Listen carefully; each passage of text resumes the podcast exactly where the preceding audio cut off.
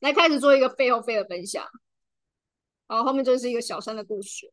好，那前面的部分我喜欢的那一句话就是：感情本来就应该只被放在和你有共识的人身上啊，不要去管别人啊。然后后面他们他们讲的那个故事，现在仪式啦，仪式已经准备要抓奸在床的感觉啊，让我们就是继续看下去，这个故事会发生什么事？感谢幼宁的导读，你想分享的跟我想分享的差不多，那我就选别句啊，就是呢，嗯。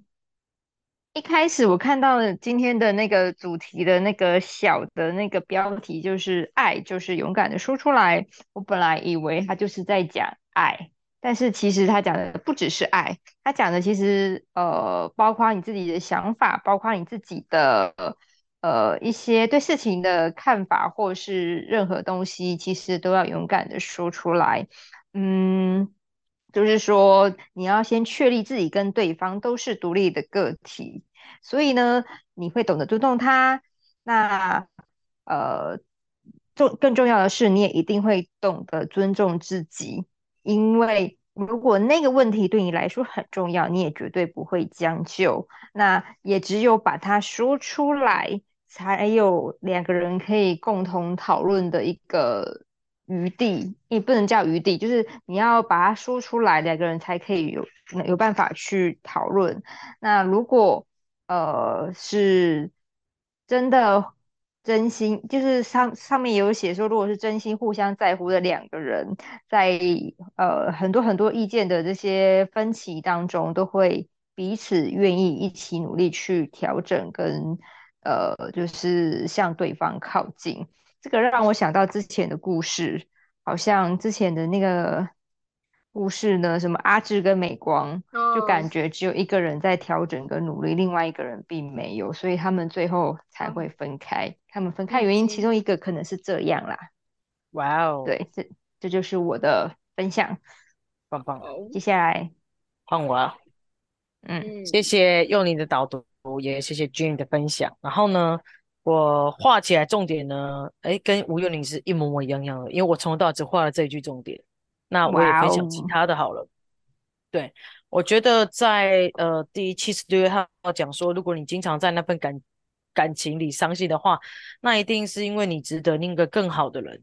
那接续到后面这个故事的时候，我就觉得说，我们在看的是一个呃怎么样从前任变成小三的这个过程。那我觉得，呃，现任、前任、小三的过程都是同一个人，我就觉得很妙的是，你有没有想过一件事情？是或许不是你在这份感情中你有多卑微，你配不配得上他，而是你有没有想过的是，你有把你自己，你有把你自己提升到跟他一样档次，或者说提升到什么样状态？而是你在感情，你谈的不是自卑，你应该谈的是爱这种东西。我就觉得说，嗯，maybe 他现在在已经在。在讲他的过往，我比较期待的是他往后的故事到底是在写什么，因为毕竟没有人愿意当小三，但是在感情的过程当中，我觉得是可能看不开，或者是没有得到自己诚心想要的，所以必须得得到。当得到了之后，又会觉得，哎，好像又不是我们自己所想的那样，所以我们就期待故事继续下去吧。谢谢。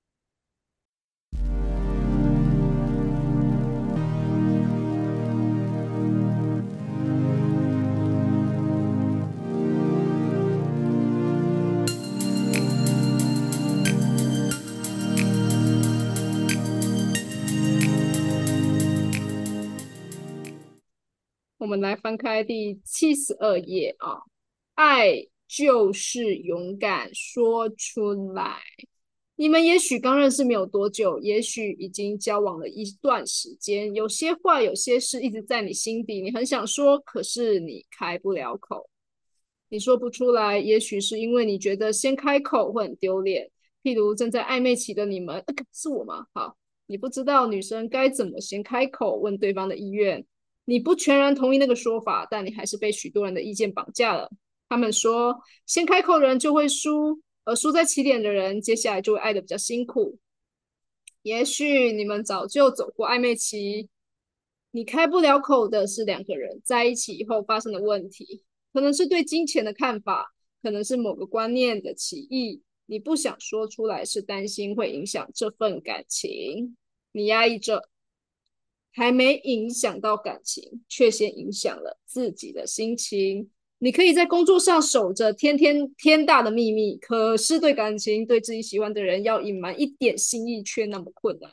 于是你开始阅读那些关于两性沟通的交战守则，他们经常用的关键字是完美，教你完美的提出问题，甚至还教你如何比较容易得到完美的答案。你反复看了几次，你当然不会相信，因为你知道。爱跟如何把脏衣服洗白，如何快速去除油渍那些事情真的不一样，他们总是因人而异。你更明白，在感情世界里，绝对没有一种超完美的沟通术，可以保证得到你想要的答案。其实，你真正需要的并不是方法，而是一定要去执行的勇气。如果你担心说出来会失去这一份感情，但其实你更明白，如果不解决问题，这段感情一样会停在这里，不会前进。你在感情里针对沟通真正需要的方法，并不是那些繁复的话术，而是从一开始就先确立自己跟对方都是独立的个体。于是你会懂得尊重他，尊重他绝对可以不同意你的看法，甚至否定你的意见。更重要的是，你也一定。会懂得尊重你自己。如果那个问题对你来说很重要，那你也绝对不会将就。那不是损失，而是停损。因为感情本来就应该只被放在跟你有共识的人身上。勇敢而清楚的把那些话说出来。你在爱里的勇敢绝对不会让你失去爱，相反的，它会帮助你验证那究竟是不是真的爱。一个真正爱你的人，并不是凡事顺从你，他也因他也可能会因为你提出的问题而生气，甚至因为你的措辞而争吵。可是，只要在彼此冷静了之后，你发现他会，他有在默默的调整了，就好像你也因为。听见了他的心声，也在努力的朝向他靠拢那样。好，等一下哦。真正的爱就会修补爱，那就是真心相爱的两个人会呃在生命中一定会发生的奇异里，因为两个人都想留住彼此，想守住这份关系，而愿意一起努力做的调整跟努力。那不能跟你调协的人离开，也只为愿意跟你沟通的人留下来。人生很长，两个人的生活里面面对的突发状况很多，在那些你想跟对方沟通的问题里，你永远不会话术精湛，可是你一定会鼓励自己找机会勇敢的说出来，因为你知道那就是爱必经的过程。和平不是重点，而是愿意共同面对问题的决心。才会让你每一次的沟通都更清楚彼此的需求，才会让你们的爱不是只有快乐，而是即便在争吵之后，也会更靠近幸福的方向。如果你经常在那份感情里伤心，那一定是因为你值得另一个更好的人。相爱的时候要提醒自己，就算失去一切，你也还拥有接下来无尽可能的人生。伤心的时候要给自己留一些余地。一定要比平常更善待自己。这些年，你已经逐渐明白，你真正应该在一份感情里保护的，并不是那个无情的人，而是自己的心。跟运气无关，你的心才是你会不会找到幸福的关键。别让爱耗弱你的心，别让无心的人扭曲了你的价值观。如果你在一份感情里觉得孤独，那是因为你早就应该离开。如果你经常在那份感情里伤心，那一定是因为你值得另一个更好的人。好，读者的真实故事分享哦。Story two，同框。如果你很喜欢一个人，可是你们的年龄和生活环境差很多，你会因此跟他分手吗？如果你很喜欢一个人，你会因为害怕自己配不上他而离开他吗？我在赴约的公车上不断的想着这些问题。汪方慧，这感觉好像什么老鼠会一样。好，十年前他们分手，那年汪芳才二十岁而已。我们是在夜店认识的，平均大我十二岁。我当时还在念大学，他已经是个大企业的小主管了。交往了一年多，我很喜欢他，但我还是常因为他太忙无法见面而不开心。而且跟他比起来，我好逊，好多事情都不懂。我不是只有崇拜他而已，我还自卑，越爱越自卑。芳芳坐在我的对面，边说边向服务生点餐。有一次，我跟他进了一间日本料理餐厅，那间店感觉很高级。我兴高采烈的正要打开菜单点东西，他马上跟你跟我说：“我已经帮你点好了。”我不高兴的说：“你干嘛帮我决定要吃什么？不然一起跨舞你。”哦，感觉他有点生气了。我打开菜单，真的完全看不懂哎，都日文。我默默的合上菜单，里面我唯一看得懂的是价格。一个人要三千块，那是我当时半个月的生活费。他说，最后是汪芳提的分手。他接受了班上一个男同学的追求，因为他可以一直都在他身边。其实他也想试试平均对他的爱是不是真的，只是他很快就后悔了。后来他经常想起平君，边想边掉眼泪。他终于明白了，真正的门当户对并不是生活背景，而是爱。他们真的不门当户对。一直都是汪芳比较爱平均，都是他在等他，就连分手，平均都没有挽留。汪芳和男男同学很快就分手了，他接受许多人的安慰，他没有解释，其实他们都安慰错了。他真正伤心和想念的是平均，他不断的告诉自己，大多数的人也就那样了，再伤心也终究会忘却，再不想结束也终究会接受他真的已经结束了。可是。就在分手一年半后，品君突然又出现在他面前，戴着左手无名指上的戒指。品君问他：“你还好吗？”王芳很快的回答：“还不错。”他想，在这样的情况下，会有人承认自己过得不好吗？可是，在分手的一年半后，没有考虑就答应了前任的邀约的人，是真的过得很好吗？在他们从前常去的那间咖啡店里。他们聊得很开心，平均说了很多，他的工作应该又更好了，而且前几个月刚结婚。汪芳在听到“结婚”两个字时，努力不牵动脸上任何的肌肉神经。汪芳听着他说，他发现出社会的自己竟然开始可以在他的论述里插得上话了，有许多的问题可以接续他开启的话题继续问。他问的很多，但他其实真正想问的是：你来找我做什么？但他终究还是没有问。他为什么要知道他要来找他干嘛呢？不管他给他的答案是什么，他都不会满意的。他都已经结婚了，所有的答案在这个前提之下都不会是他想听见的答案。平均最后对他说：“今天很开心。”官方看着他的笑脸，他知道他是说真的。于是他开始等他，嗯，应该是说他又开始等他了，就像从前那样。我思考过我们的关系是什么。王芳吃了一口三明治，继续跟我说：“我们不是朋友，因为只有在只要在公众场合，他就会跟我保持一些距离。他如果把我当成普通朋友，就不会这样避嫌。我可以知道你们有性关系吗？”我问他，他说没有。所以我刚开始虽然有罪恶感，但并不严重。他一样等他，像等一个男朋友这样的，只是频率很低。他们大概就是一个礼拜会见两次面。在那些等待的时光里，他想过平均的无情分手，他没有挽留。可是当时分手是他提的，不是吗？那他可以抱怨平均无意吗？他竟然在他们分手之后几个月就交了新女朋友，然后就那么快结婚。可是他还是又回来找他了，他还是一样忘不了他，不是吗？汪芳觉得自己这些年来最大的进步，就是他开始懂得替对方想了。